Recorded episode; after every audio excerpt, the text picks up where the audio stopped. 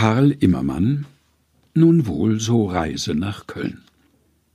Unser deutsches Fest unterscheidet sich von dem römischen und venezianischen bekanntlich darin, dass wir nicht wie die Leute im Süden das Entstehen des Scherzes einem blinden Ungefähr überlassen, sondern denselben gehörig vorbereiten und nach einem gewissen System erziehen.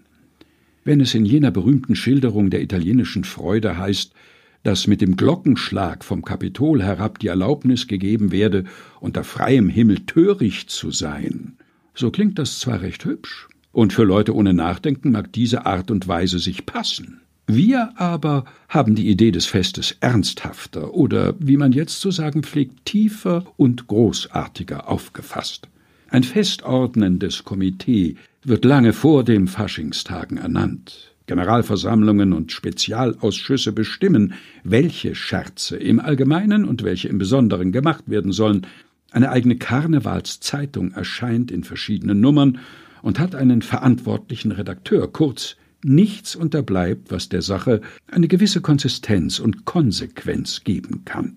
Die alte tolle Stadt Köln, wie sie sich selbst in jener Periode nennt, schickt sich zu ihrer Unvernunft mit Überlegung an und verschmäht es, wie ein unbesonnener Backfisch von sechzehn Jahren blind hineinzuspringen. Ich wollte im Jahre denn auch hinreisen. Ich sagte meiner Frau den Vorsatz, und diese versetzte Nun wohl so Reise nach Köln. Mein Kind, erwiderte ich, das ist leicht gesagt, aber dazu gehört eine ernste Vorbereitung. Zu Possen? fragte sie lachend. Allerdings, antwortete ich. Sogleich ließ ich mir die Beschreibung der früheren Jahre holen, denn es fehlt nicht an Schriften, welche das Vorgekommene aufbewahren, damit ja nichts verloren geht. Ich erfuhr aus denselben, dass die Prinzessin Venezia unseren Helden besucht habe und dass der Held späterhin nach dem Monde verreist sei, auch dass man Goethe eingeladen habe, dass der Dichter aber nicht gekommen sei, ferner, dass die Sache ihresgleichen suche an Genialität und Überschwänglichkeit der Laune. Endlich das beste Vater der Pantalon, Henneschen der Harlekin von Köln sei und dass die alte Stadttruppe, die Funkengarde, etwas weitläufige Röcke trage. Mit diesen Vorkenntnissen machte ich mich an das Studium der Faschingszeitung, die in elf Nummern vor dem Fest herauskam. Ich ersah daraus, dass man alle Narren der Welt zu einem großen Narrentage zusammenberufen wolle.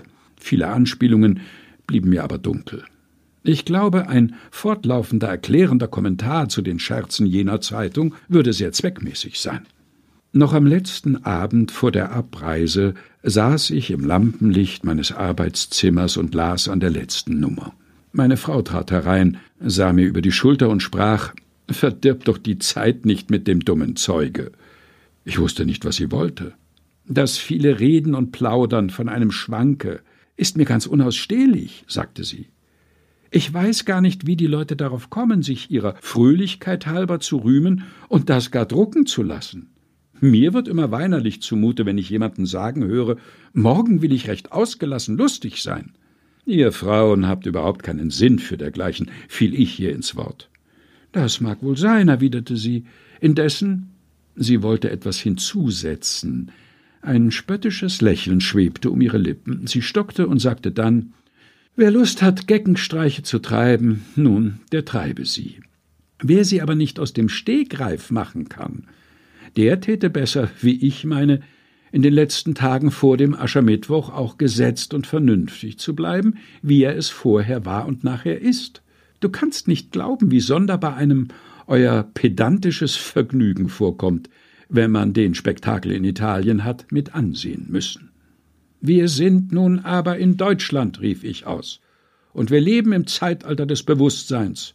Auch die Laune will sich selber anschauen, sich mit Klarheit genießen, sich, wie soll ich sagen, sich. Nun? fragte sie lächelnd. Sich, liebes Kind, es ist schwer darüber zu reden. Aber glaube mir, es ist so, wie ich es meine, und alle unseren klugen Leute sind darüber einverstanden. Karl Immermann nun wohl so Reise nach Köln. Gelesen von Helge Heinold.